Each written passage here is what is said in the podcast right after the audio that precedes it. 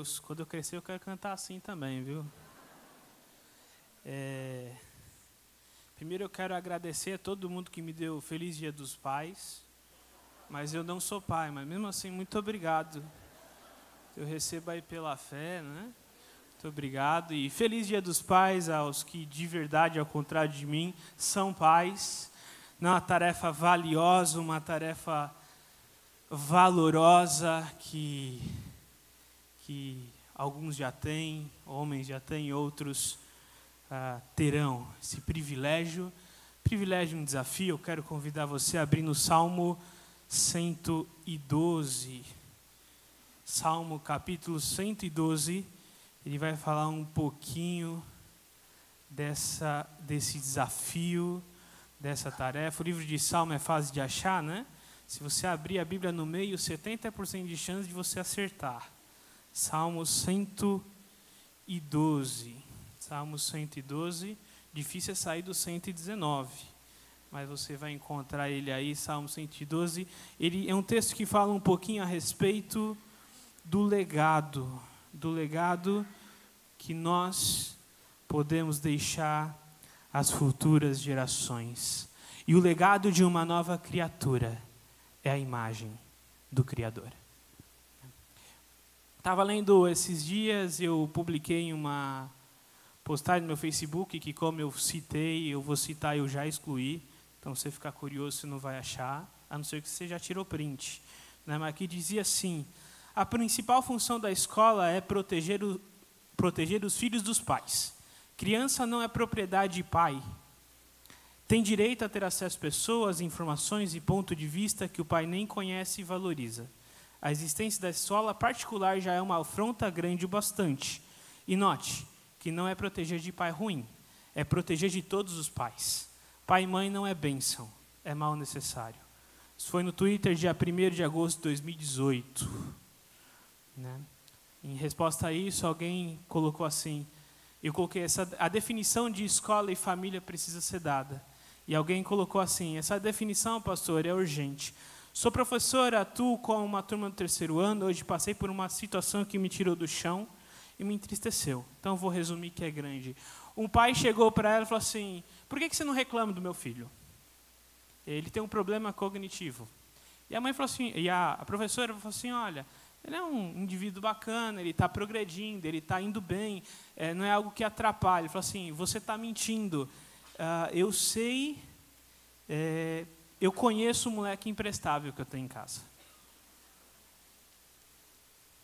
Pais ruins muitas vezes promovem uma filosofia de que eu preciso proteger de todos os pais.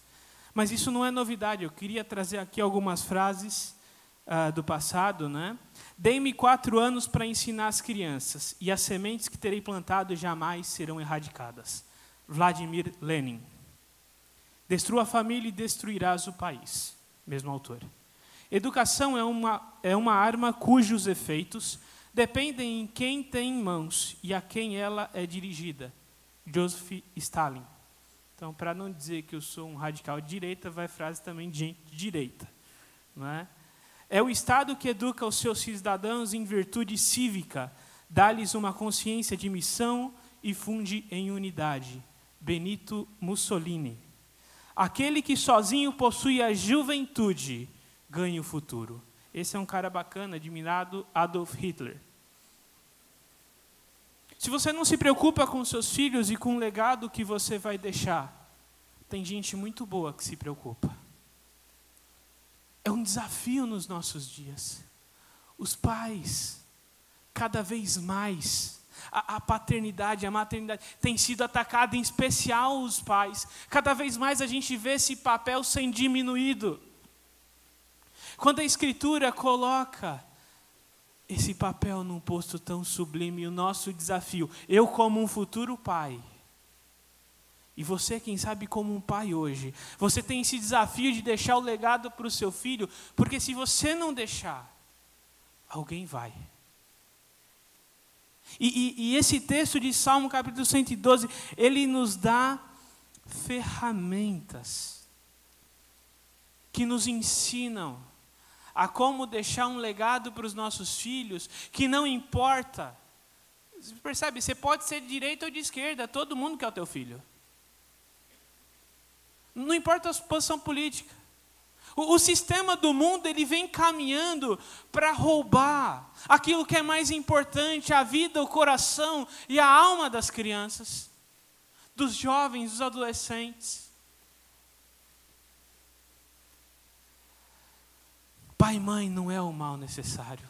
Família não é um mal necessário, é projeto de Deus. Se você é pai, você é guardião desse projeto, você é sacerdote, você é um homem de Deus que Deus colocou no teu lar para proteger a tua família, para ensinar os teus filhos e para que essa fé vá adiante. Você tem uma tarefa sublime uma tarefa linda demais, que vai além da sua vida profissional, vai além da sua carreira. É uma tarefa dada pelo próprio Deus.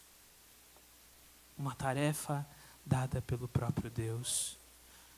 Se você veio aqui na segunda-feira, se você não veio, você perdeu, mas se você estava aqui, você vai lembrar que o pastor Alan Brizotti falou do Salmo 128 e me chamou muita atenção naquele salmo. No final dele, ele falou assim: A bênção do Senhor vai chegar e você vai ver os filhos dos teus filhos. O padrão de sucesso. No Salmo 128, não é quantos bois o camarada tinha, não era quantas fazendas ele tinha, não era se a carreira dele foi bem sucedida ou não. Ele diz assim: ó, a sua esposa vai ser feliz, é, é, ela vai ser abençoada, os seus filhos serão abençoados, vocês verão os filhos dos seus filhos. Quem sabe vocês vão ver os filhos dos filhos dos seus filhos. A bênção está na família. A, a marca de um sucesso está na família. E aqui no capítulo 112, Deus nos lembra de princípios eternos que valorizam esse papel sublime e desafiador em nossos dias. Um papel que nós precisamos reaprender a valorizar. Já percebeu que dia das mães é festa? É dia dos pais é. Da gravata, sucesso. A mãe, você pega um diamante, né? Aquele negócio é mãe. Né? O pai, da gravata uma gravata na, na, é, na, da, da Colombo. aquela, aquela bem mais ou menos, né? 20 conto, o pai está feliz. Meia. Já ganhou meia dos pais. Ninguém liga, porque a gente. E, e eu, em minha defesa, não estou advogando em causa própria, porque eu não vou ganhar presente dia dos pais. Né? Eu ainda só dou presente e não recebo. Né? Mas a gente não valoriza o papel do pai. Pai não é amigo pai é pai. Às vezes a gente olha crianças, adolescentes, jovens, que tem um amigo que precisa ser pai. E ele implora por um pai. O pai é aquele que se preocupa, é aquele que fala o que o filho não quer ouvir. É aquele que ama, aquele que se relaciona, aquele que tem um amor que ninguém mais tem, porque ele é pai. Versículo 1, Salmo 112 diz assim: Aleluia! Como é feliz o homem que teme o Senhor e tem grande prazer em seus mandamentos. Seus descendentes serão poderosos na terra, serão uma geração abençoada de homens íntegros. Grande riqueza em sua casa e sua justiça dura para sempre. A luz raia nas trevas para o íntegro, para quem é misericordioso, compassivo e justo. Feliz é o homem que empresta com generosidade e que com honestidade conduz os seus negócios. O justo jamais será abalado, para sempre se, lembra, se lembrarão dele não temerá más notícias. Seu coração está firme, confiante no Senhor. O seu coração está seguro e nada temerá. No final virá a derrota dos seus adversários. Reparte generosamente com os pobres e a sua justiça dura para sempre. O seu poder será exaltado em honra. O ímpio vê e fica irado, range os dentes e definha. O desejo dos ímpios se frustrará. A primeira marca de um legado que dura para sempre e que transforma a próxima geração é o temor do Senhor e o prazer em Sua lei. Temor é mais do que temedo. Não é só ter medo, é aquela devoção, é aquele respeito profundo. Quando eu adoro ao Senhor, eu temo ao Senhor. Eu adoro de todo o coração, eu não vou sair do meu lugar, não vou ficar andando pela igreja, eu não vou lá beber água. Eu estou adorando ao Senhor a quem eu temo, o Rei dos Reis, o Deus dos deuses, o único Senhor, o único Deus. Eu amo a Sua palavra, eu estudo, eu busco aprender, eu busco ler, eu busco saber cada vez mais, porque nela estão as palavras de vida. Eu amo a lei do Senhor.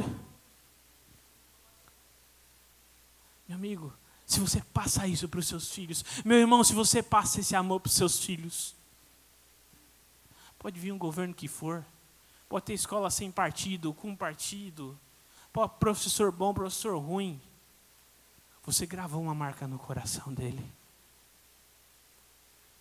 Ame ao Senhor. Tema ao Senhor de todo o seu coração. E ame a sua palavra. Não tente impor os seus conceitos à palavra. Olha, esse versículo tem que falar isso porque eu acho que é isso aqui. Não. Eu mudo os meus conceitos. Porque a palavra é palavra de Deus, é palavra de vida. Essa ideia de amar, de se deleitar na lei, é alguém que é apaixonado. Lembra quando você conheceu sua esposa? Ficava com o olho de peixe morto, olhando para ela. Aonde ela ia, você ia. É, é esse olhar para a palavra de Deus. Eu estou apaixonado pela lei do Senhor, porque é dali que vem a vida. E o texto vai dar algumas consequências para quem ama a lei e para quem teme ao Senhor. Versículo 2: Os seus descendentes serão poderosos na terra, serão uma geração abençoada de homens íntegros. Os meus filhos terão sucesso e integridade, porque eu ensinei a lei do Senhor. Deuteronômio capítulo 6, versos 7 e 8, diz que nós devemos ensinar os nossos filhos enquanto estão caminhando enquanto estamos fazendo as coisas do dia a dia. Eu preciso me relacionar com o meu filho. Eu preciso ensinar ele em todas as oportunidades. Eu não vou chamar meu filho, olha, senta aqui que agora eu vou ensinar a lei, do, até imposta a voz, né, mais espiritual. Agora meu filho, eu vou ensinar a lei do Senhor. A criança vai sair correndo. Não. Ah, eu estou no parque. Eu tive uma oportunidade. Filho, olha esse céu. Alguém fez isso. Olha como é bonito, você está aqui na praia. Olha como tudo funciona bem. Há um Criador. Filho, você pegou isso que não era seu. Né, você trouxe um brinquedo da escola que não é seu, vai te ensinar a ser honesto. Você vai devolver para a pessoa e vai pedir desculpa. Porque isso não é seu. Talvez se meus amigos da escola fizessem isso, eu teria muitas canetas Bic hoje. Todos eles, nem acho que o pai não fez isso. Eu vou ensinar em toda oportunidade. Salmo é muito relacionado com Pentateuco. Aqui na mente do salmista, o filho, ele é abençoado, ele tem sucesso, ele tem essa marca, porque o pai fez o papel dele. Em Deuteronômio fala assim: leva o seu filho para a sinagoga, é isso? Não. Leva o seu filho para Central Kids. E ainda reclama com os professores na saída, porque você quer ir embora rápido. Não. A igreja é apoio, a igreja é suporte. E aqui está dizendo que é para a mãe ensinar?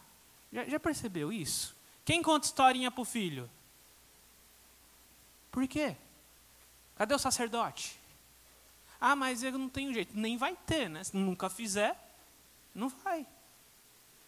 Mas você, como homem de Deus, sacerdote do seu lar, pega a criança, conta a história, é, é, é, ilustra a história, faz uma peça.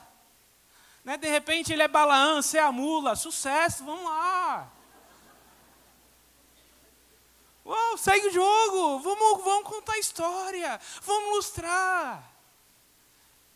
As maiores lembranças que eu tenho do meu pai não, for, não envolvem grandes quantias de dinheiro são momentos simples do dia a dia. São oportunidades que Deus dá. Versos 3 e 4. Grande riqueza está em sua casa, sua justiça dura para sempre. A luz raia nas trevas para o íntegro, para quem é misericordioso, compassivo e justo. Esse aqui é um salmo que tem, ele é chamado de salmo de sabedoria. Então ele é um salmo que parece um provérbio. E, e com essa natureza literária, ele dá um princípio geral. Tá? O que ele está dizendo é o seguinte: numa situação comum, numa situação normal, a família que teme ao Senhor ela é abençoada, inclusive financeiramente. E, e, essa bênção não depende da circunstância, ela é gerada em meio às trevas. É a luz que raia, é uma linguagem de Isaías isso que o salmista está puxando. Em meio à tribulação, a bênção, em meio à tribulação, a sucesso. Porque Deus abençoa. Porque Deus abençoa. E claro, eu posso viver momentos difíceis, inclusive de aperto financeiro. Quer dizer então que se eu estou apertado, eu pequei. Não. Mas por um princípio geral, se eu sigo a lei do Senhor, se eu busco a sabedoria que vem dele, se eu ensino os meus filhos, eles serão abençoados, a minha casa será abençoada. Eu devo temer ao Senhor de palavra e coração. O sucesso pessoal, emocional, espiritual, meu e da minha família depende do meu relacionamento com Deus. E eu, quando eu temo a Deus e amo a Sua palavra, as circunstâncias não me abatem. E a minha justiça dura para sempre. Ou seja, as minhas ações retas, o meu testemunho, ele perdura gerações. Devo ser modelo de devoção e dedicação genuínas para minha família, que não é uma vida hipócrita. Não é uma devoção genuína. Os filhos vão falar assim: meu pai é crente. Ele não simula uma fé. Ele tem suas falhas, ele tem suas limitações, mas ele é fiel ao Senhor. Ele busca o que é correto. Verso 5. Feliz é o homem que empresta com generosidade, que com honestidade conduz os seus negócios. Ao paralelo, primeiro feliz, agora feliz, que poderia ser traduzido também por abençoado ou bem-aventurado nas versões mais antigas. E, e, ele é feliz não só porque ele ama a lei, porque ele teme ao Senhor, mas porque ele vive com integridade a lei do Senhor. Quando ele fala aqui de emprestar, lembra da lei. Não deixe o seu irmão, aqui o judeu, né? não deixe o seu irmão sofrer. Se você tem como ajudar, você empresta e não espera receber de volta. Né? Quem é cunhado dá um glória a Deus. Não, ninguém dá glória, né? Cunhado, cunhado não é de Deus, cunhado não é de Deus. Né? É, eu empresto para quem precisa sem esperar receber de volta, porque eu fui abençoado por Deus, eu sigo a sua lei. E eu tenho condição, eu ajudo. Eu vivo a lei com integridade. O próprio Jesus, em João capítulo 15, verso 10, ele diz assim: Aquele que obedece os meus mandamentos, esse é o que me ama. Tinha uma música antiga que eu não vou cantar porque senão vocês vão embora. Mas é aquele que guarda os meus mandamentos, esse é o que me ama e será amado por meu Pai. Se eu temo a Deus, eu amo a Sua lei, eu pratico a lei de Deus. Queria ver se é possível o pessoal do, do multimídia. Eu passei correndo, não sei se deu certo um, um quadro. Foi possível? Ah, graças a Deus, porque eu passei na hora do louvor. Eu acho que até foi um milagre. Obrigado aí pela. Aqui tem um paralelo, olha só, Salmos 111 e 112. Salmo 111 fala a respeito de Deus. Salmo 112 a respeito do homem que teme a Deus. Versículo 4: gracioso e compassivo. 7 e 5: justo e justiça. Lembra-se, lembrou-se, firme, seguro, providencia dons para sempre e para sempre. Aqui fica claro uma coisa que está na mente do salmista. O homem de Deus foi criado à imagem e semelhança do próprio Deus o meu caráter a minha, e a minha vida reflete o Criador. Isso aqui é lindo demais. Eu e você fomos criados à imagem e semelhança de Deus. O meu filho é uma imagenzinha de Deus que eu vou formar, que eu vou forjar. Com a minha devoção, com o meu amor, com a minha dedicação. Quem sabe na mente do salmista, porque Salmo 111 e 112, alguns estudiosos dizem que provavelmente é um poema único que foi dividido em dois salmos. Ele tem continuidade, ele termina com o princípio da sabedoria é temer ao Senhor, final do 111. No 112 ele já começa: Feliz é o que teme ao Senhor. Então são salmos muito relacionados. Quem sabe na mente do salmista estava Gênesis capítulo 1, verso 26, quando Deus cria o homem e ele falou assim: façamos o homem a nossa imagem e semelhança. Por isso, o legado de uma nova criatura é a imagem do Criador do seu caráter, do seu propósito, da sua vontade, aonde caminha, não importa o que o mundo oferecer, se eu imprimir no meu filho a imagem do Criador, essa imagem perambula pela eternidade. Para um judeu isso era muito relevante, isso era muito importante, porque era garantia que a nação continuaria a próxima geração durante o período intertestamentário, um, um, grande sumo sacerdote diante do império grego, eles falaram assim: faz o seguinte, a gente quer que Israel vire um, um grupo, um grupo grego. Então você nega a sua fé publicamente e a gente não te mata. E ele quase fez isso. Mas chegou na última hora e falou assim: não, pode matar. O cara tinha 82 anos. Pode matar, mas a gente vai torturar antes. Pode torturar. Porque isso aqui vai ser um modelo para as gerações mais jovens lutar pela fé verdadeira. Porque se eu negar minha fé, quem sabe muitos deles vão desanimar porque eu sou sumo sacerdote. É, é isso que está na mente, no coração do salmista. É impressa a marca do Criador. E as próximas gerações poderão passar por tribulação, poderão passar por luta, poderão passar por qualquer sistema de governo, por qualquer sistema econômico, por qualquer guerra, por qualquer tradição, por qualquer coisa. Mas está impresso no coração deles a imagem do Criador. Mateus 5,13: Vós sois sal e luz. E como resultado, versículo 5: justo jamais será abalado, ele não temerá mais notícias, seu coração estará firme e confiante no Senhor, ele está seguro e nada teme, porque a, o seu coração, a sua mente, a sua devoção está no Senhor, não está nas consequências, não está nas circunstâncias.